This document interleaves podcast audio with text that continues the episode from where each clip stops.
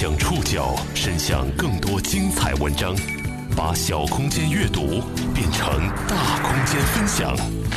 报刊选读，把小空间阅读变成大空间分享。欢迎各位收听今天的报刊选读，我是宋宇。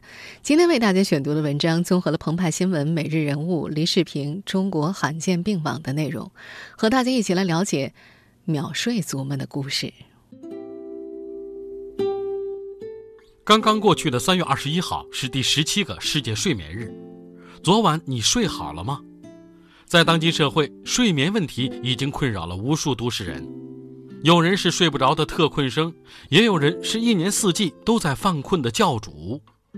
我们今天要讲述一群患有发作性睡病的普通人的故事。我从十四岁的时候开始出现发作性睡病的症状。在我国，他们有七十到一百万之众。但真正确诊的不超过五千人。无论是公交车、地铁站、办公室还是咖啡厅，他们随时随地都有可能会突然睡过去。我经常是会，呃，控制不了自己就睡着了。自嘲为教主的他们都遭遇些什么？报刊选读今天为您讲述遭遇睡魔的人们。今年的三月二十一号是第十七个世界睡眠日，主题是健康睡眠。远离慢病。睡眠是咱们人体一种主动的过程，可以恢复精神和解除疲劳。充足的睡眠、均衡的饮食和适当的运动是国际社会公认的三项健康标准。不过，近年来在我国的睡眠问题已经日益突出了。二零一五年的中国睡眠指数报告显示，我国大约有三分之一的人存在严重的睡眠问题。令人忧心的是，随着生活节奏的加快和社会压力的增加，这一比例还日益升高。而根据2017年中国网民失眠地图显示，来自全国362个城市的8567份有效问卷当中，有近八成的参与者有过失眠的经历，一线城市成了缺觉的重灾区。而另一份由中国睡眠研究会所发布的2017年中国青年睡眠现状报告给出的结果也不容乐观。在近六万十岁到四十五岁的被调查者当中，有百分之七十六的受访者表示入睡困难，其中超过百分之十三的人甚至感觉处在痛苦的状态。只有百分之二十四的受访者表示睡眠整体状况还不错。这份报告还显示，六成以上的受访者会牺牲睡眠时间来完成工作。即便加班完成了工作，他们依然不会选择睡觉，而是东翻西看。患有严重的晚睡拖延症，迟迟不愿意送走这一天。应该说，在这两天公布的多项报告当中，睡个好觉成了大多数国人的奢望。但是，有人睡不着是特困生，也有人一直睡不醒是教主。你身边或许就有人能够秒睡，或者被封为睡神。还有人开着车就能睡着，还有人夜半时分被噩梦惊醒。我们今天就要来讲述这样一群人的故事，他们可能是被发作性睡病缠身的患者。发作性睡病也被叫做 narcolepsy，是一种原因不详的慢性中枢神经系统功能障碍性疾病，伴有过度嗜睡、睡眠瘫痪。睡眠幻觉、猝发倒地等症状，不可抗拒的短期睡眠发作是它最为明显的特点。北京大学人民医院睡眠中心主任医师韩芳教授介绍，中国正有七十到一百万人遭受该病的困扰，但是确诊的人数却不超过五千人，超过三分之二的人在儿童时期就会发病。发这些睡病呢，在中国呢，现在知道少见病，但不算罕见。可是呢，在这来讲，中国呢确诊的病人还是比较少的。这个病不可以治愈，但是可以控制。有的人就是误诊为精神分裂症的，有的人确实也合并了精神分裂症，还有的人因为这发作性睡病把手切掉的，撞车啊是车祸差一点死掉的，还有呢因为幻觉的出现从楼上跳下去的，啊有的呢因为这上学最后被大学开除的。甚至我们也见过因为情绪问题，最后呢伤了人，最后被判了刑的都有。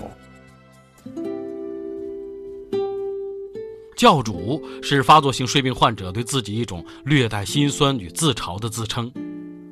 他们无法做睡眠的主人，这种听起来无害，甚至有点文艺的病症，让很多教主的人生几近失控。报刊选读继续播出：遭遇睡魔的人们。发作性睡病在国内的确诊率特别低，现在确诊的人数都不超过五千个。很多患者到了医院之后会经历错诊，会经历误诊，因为很多医生对这个疾病的认知都不够。等到他们真正确诊的时候，可能已经过去很多年了。然而，睡病对他的生活早就造成了很大的影响。说话的这个女生叫阿培，今年二十四岁，她是教主公益的发起人。毕业于美国南加州大学的阿培是自带学霸气场的御姐，唯一有一点特殊，她太爱睡觉了。他在四岁的时候出现了发作性睡病的症状。小时候，父亲骑摩托载他去幼儿园，是要把他绑在身后的，因为他会莫名其妙的睡着。因此，从小学到高中，所有老师都知道他上课睡觉比周一升旗来的都准。到了大学的时候，他发现自己一激动就会失去力量，一笑就想往地上躺。考托福的时候，他考几次睡几次；考 SAT 也睡着过，因为四小时的答卷时间漫长到令他崩溃。最可怕的是，他开车也能睡着。他至今都不敢回忆高速公路上数次和死神擦肩而过的恐怖经历，每一次都是差一点去见上帝。即便如此，他从没想过这是一种病。直到去美国留学到大三的时候，一位朋友对他说：“你是不是有 narcolepsy，发作性睡病？”那是阿培第一次听到这个名字，他开始去查。当看到那条中文百科介绍的时候，他知道这说的就是自己。接着，他去了医院，在脑袋上被连接了无数的仪器之后，阿培在美国的那家医院里睡了一天一夜，做了详细的整夜多导睡眠监测和白天多次小睡实验。十四秒入睡，三十一秒做梦，监测的结果破了医院的记录。医生告诉他，之前他们接诊的病例没有谁的大脑能够这么快入睡的，因为病因不详，目前这种疾病只能够通过药物抑制，并不能够根治。阿培说，曾经有人告诉他，他们的孩子半夜会被噩梦吓得惊起，然后连声大叫，情形很是恐怖。他自己也会做噩梦，最近一次是在回洛杉矶的飞机上。他又一次经历了睡瘫了的情况。他梦见自己竭力让空姐叫醒自己，可是空姐却听不到，自己像是被囚禁了一样无法苏醒。不知道过了多久，他撞上了窗子，才从噩梦中惊醒，好半天都没分清楚到底哪个是真，哪个是梦。白天随时都会睡过去，晚上却无法深度睡眠。虽然一天算下来要睡上十七八个小时，却得不到真正的休息。夜晚入睡前还会出现极端恐怖的幻觉，睡眠麻痹，也就是俗称的“鬼压床”，常常会在要入睡和刚睡醒的时候发生，充斥着鬼怪、恐怖、灾难的梦境，像极了电影《盗梦空间》，分不清楚现实和梦境。阿培说：“和他有着一样症状的教主，平均每两千个人当中就有一个。”但是更多的教主其实并不知道自己患上的是发作性睡病，以为自己是睡不醒的怪物，会对自己产生无穷无尽的质疑，无人理解。但是这七十多万的患者，大部分都不知道自己是怎么了，所以他们会经历自责、经历委屈，被他人误会，甚至是危险。发作性睡病大多在儿童时期起病，教主们在课堂上往往一睡就是一节课。不仅学业大受影响，还会让老师、同学给贴上懒、不爱学习的标签，甚至他们的父母也不理解他们。报刊选读继续播出：遭遇睡魔的人们。二十九岁的佳佳就曾经长时间不被人理解。她是个化妆师，她说自己很少看电视剧，她认为自己的经历相比平淡的电视情节要戏剧和丰富的多。她会秒睡，吃饭夹菜的时候会突然睡着，但是下一秒又醒了，可以继续吃菜。有时跟朋友聊着天就突然睡着了。神奇的是，还能听到他在说话。等自己醒来，还可以无缝隙的继续聊下去。现在，佳佳走路也会睡着。有一次，她走了很长一段路，特别困，想控制自己别睡，但还是睡了。突然惊醒的时候，已经站在了一辆汽车的前头。如果再往前迈一步的话，就跟他撞上了。他从读高一开始就发现自己特别爱睡，白天上课睡着，被老师叫起来站着继续睡，因此被同学起了个绰号叫“睡神”。为此，他掐自己，用笔戳大腿，可是每次醒来没多久就会再睡过去。高考当天，为了提神，他喝了七杯咖啡、三瓶红牛饮料，但是数学考试的时候还是睡着了。进了大学，接踵而来的猝倒让他彻底崩溃。很多次猝倒都是坐着，虽然意识很清晰，但是身体不受控制，摔倒在地上。同学们看到觉得很滑稽。佳佳把自己的情况告诉了父母。在就诊的过程当中，他第一次被认为是疑似癫痫，在做了多导睡眠测试之后，被确诊为发作性睡病。医生告诉他，还没有研究出病因，这让他很难接受。更让他难以接受的是，父母认为他小题大做。有一次，佳佳和父母在家中争吵，他突然猝倒，无力地躺在地板上。和爸妈有点争执，特别激动，然后就就摔在地上，然后我爸妈就站在边上就笑我，他说你不要装了。他们都觉得我这种是一种缺乏自制力的表现，然后懒惰的一种证明。亲人的不理解，加上自身症状的频繁发作，佳佳陷入了绝望，患上了抑郁。为了调整状态，他开始服用一种名叫莫达菲宁的药物。这种药那个时候还没有在中国上市，医院说因为临床实验的人太少，还处于试药阶段。他参加了第一期和第三期的试药，当中经历了两三年的时间，带来的直接效果就是白天不会睡觉了，精神状态非常的累，但是确实不管怎么样都不会睡着了。第一期试药的时候，医生拿出了一份协议，遭到了佳佳父母的质疑。父母说：“嗨，只不过是有点爱睡觉，吃药会不会有问题啊？”但是佳佳非常坚定的去试，她迫切希望有一种药物能够改善自己的症状。她受够了。和发作性睡病相处了几年之后，佳佳在不停的自我调整。慢慢的，从大家不理解，自己也无法接受，到寻找到一个最好的状态。这个过程填满了这个女生的整个青春期。她说：“嗯，有时自己心里强大一点不要把它看作是一个特别严重的病，没有绝症那样严重嘛，还是可以很正常的去生活的。”发作性睡病在晚上的症状就是容易醒，一般一两个小时就会醒一次。睡着就是在做梦，不停的做梦，有时梦境好一点儿但基本上都是噩梦，各种恐怖的事情。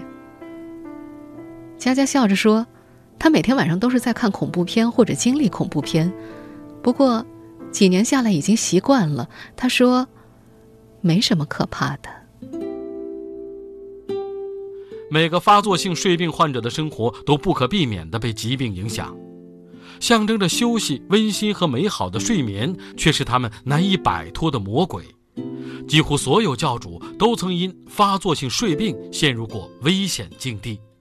报刊选读继续播出：遭遇睡魔的人们。四十岁的刘琴是从十岁开始发病的，他记得小学五年级放学之后，爸爸辅导他功课。因为中途睡着，被爸爸一记重拳，他被打成了沙鼻。这是他对发作性睡病最初的体验，带着血腥味儿。这个病已经伴随他快三十年了。最严重的，前几年有一次开车回家，就在小区门口，他睡着了。那是一个上坡，他踩了刹车，慢慢的右转弯，但还是撞到了人。当时他猛然惊醒，出了一身的汗。那次发病撞到了一位邻居，把他的脚压骨折，是一位六十多岁的老人。虽然对方并没有为难他，但因为这次事故，两家人的生活都被影响。几乎所有的教主都曾因为发作性睡病陷入过危险境地。教主公益的发起人阿培说，超过百分之九十的成年患者都曾经历过出行事故。一位叫阿铁的患者曾是职业司机，他已经记不清自己出过多少次车祸了，手臂上至今还留着一条车祸留下的伤疤。想起开货车时突然整个人没了知觉撞上前车的经历，他至今感到后怕。象征着休息、温馨、美好的睡眠，是这些教主们难以摆脱的魔鬼。困得厉害的时候，患者 Mary 会感觉，就算是天塌下来，车向自己开过来都可以睡着，连恋爱约会都显得无精打采，甚至会在和恋人接吻的时候睡过去。十几年的睡眠问题，让睡觉成了他人生中永远无法翻越的大山。有没有一次突然入睡，让你有过幸福的感觉？Mary 的回答是：不，没有，绝对没有。他们试图摆脱睡魔的经历更是心酸，因为去医院检查，医生也说不清楚，所以他想出了很多荒诞的逃离睡魔的方式。他常常备有风油精，一上课就涂满整张脸，不吃早午餐，用饥饿刺激保持清醒，让同桌在自己困倦的时候用笔杆在他的手背上滚动挤压手指关节，在冬天的时候不穿羽绒服，故意冻着自己以保持清醒。还有很多教主试过用古老的勤学方式，头悬梁、锥刺股，甚至还有的教主在身上留下了上百处伤疤，就为让自己能醒着。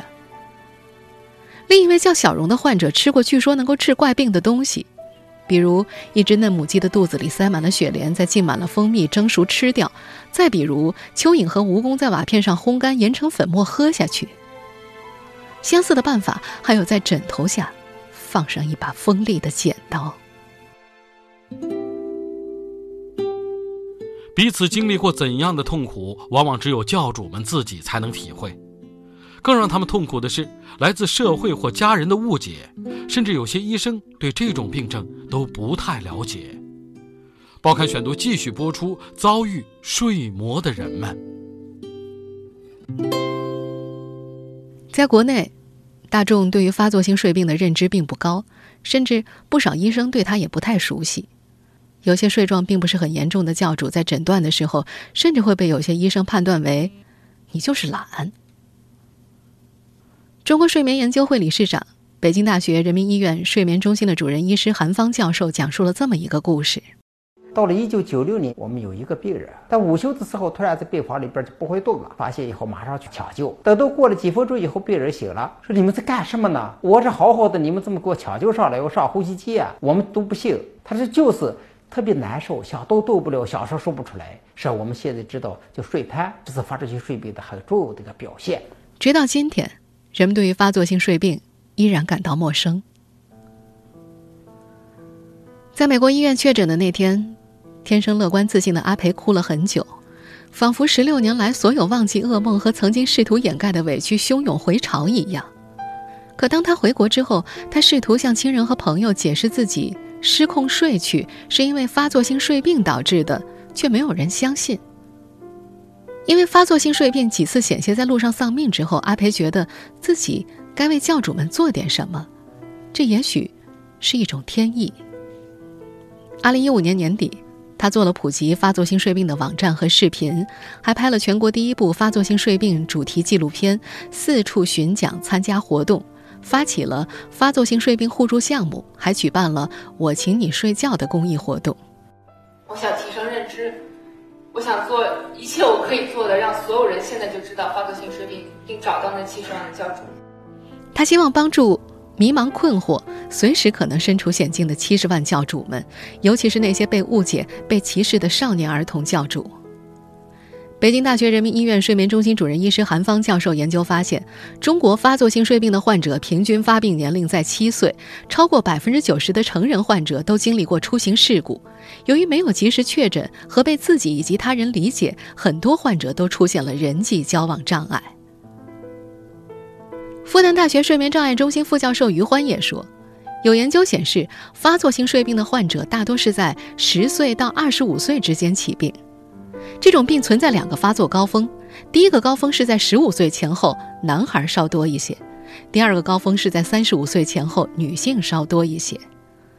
发病的最初几年，体重会猛增，情绪低落，低龄患儿会出现容易被激怒，和同学、家长的关系变差，学习成绩排名下降等等。韩芳教授还说，发作性睡病不能治愈，但是目前可以通过药物和调整生活方式进行控制和治疗。听过我们今天讲述的故事之后，也许你要问：好像我自己也一年四季缺觉呀？不是有那句俗话说“春困秋乏夏打盹，睡不醒的冬三月”吗？我们怎么判断自己是不是患有发作性睡病呢？在中国罕见病网上，我们查询了这个问题。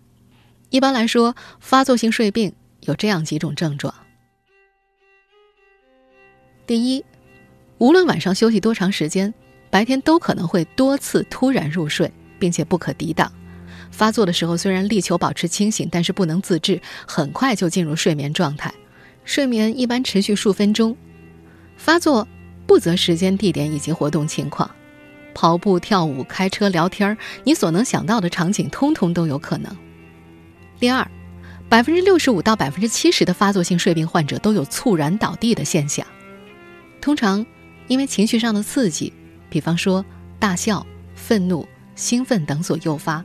发作的时间呢，通常少于一分钟，而且意识清醒，无记忆障碍，呼吸完好，恢复完全。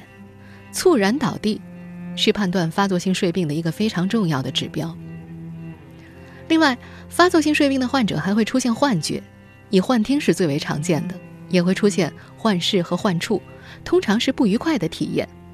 患者常常叙述，这些幻觉比一般的梦更加可怕，因为这种梦境是从真实的醒着的环境中而来的，区分现实状态和梦境十分困难。除此以外，百分之十五到百分之三十四的发作性睡病患者还会出现睡眠瘫痪的情况。睡眠瘫痪又叫做睡眠麻痹，也就是老百姓常说的“鬼压床”。睡眠瘫痪可以持续数秒到数分钟，常常会和睡前幻觉和醒后幻觉同时发生，因此让这种恐惧的感觉体验得到了强化。绝大部分的患者呢，在他人的呼唤和推摇当中可以终止发作，个别患者不能被唤醒。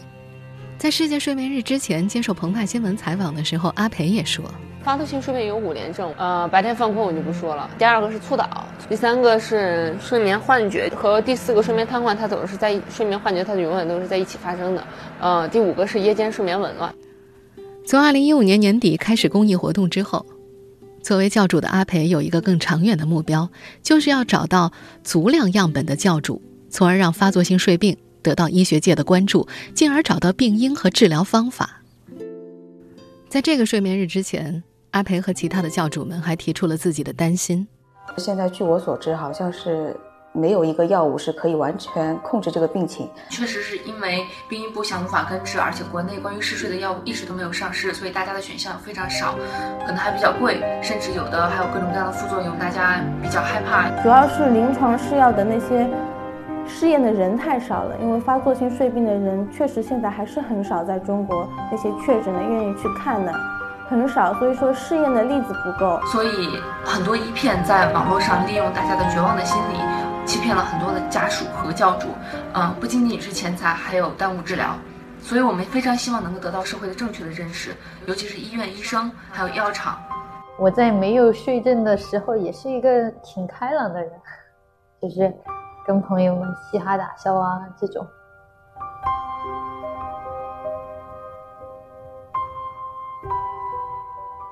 听众朋友，以上您收听的是《报刊选读》，遭遇睡魔的人们，我是宋宇，感谢各位的收听。今天节目内容综合了澎湃新闻、每日人物、离世平、中国罕见病网的内容。收听节目复播，您可以关注《报刊选读》的公众微信号“宋宇的报刊选读”，或者登录在南京网易云音乐。我们下期节目时间再见。总。是睡不着。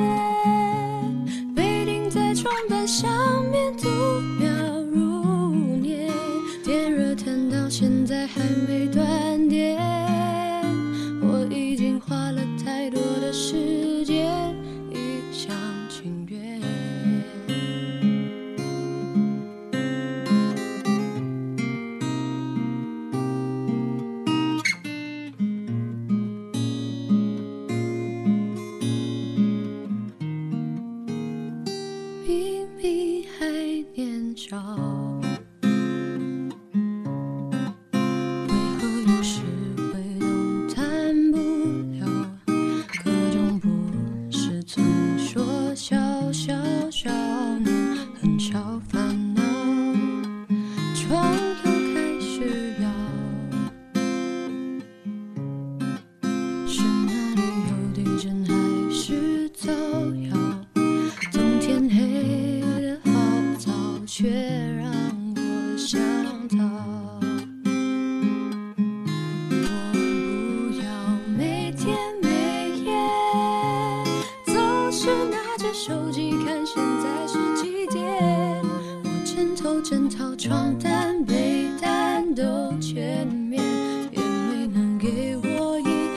深度的睡眠，哪怕是一天一夜，我都会用尽全力与世隔绝。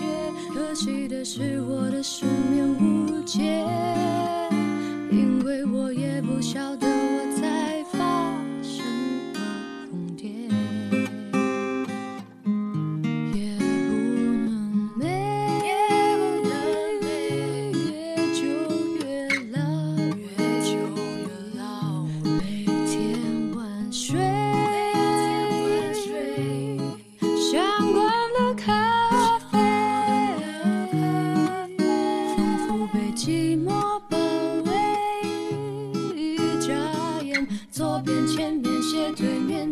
都酣畅如泪。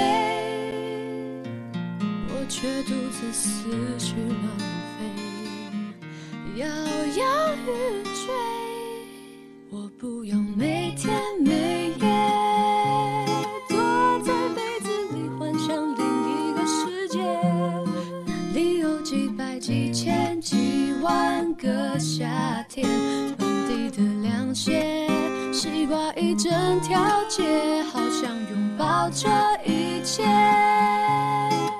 就算汗流浃背，没有风吹，梦想还无畏，好过现在每天后悔。白天掀不开棉被，直到几时回？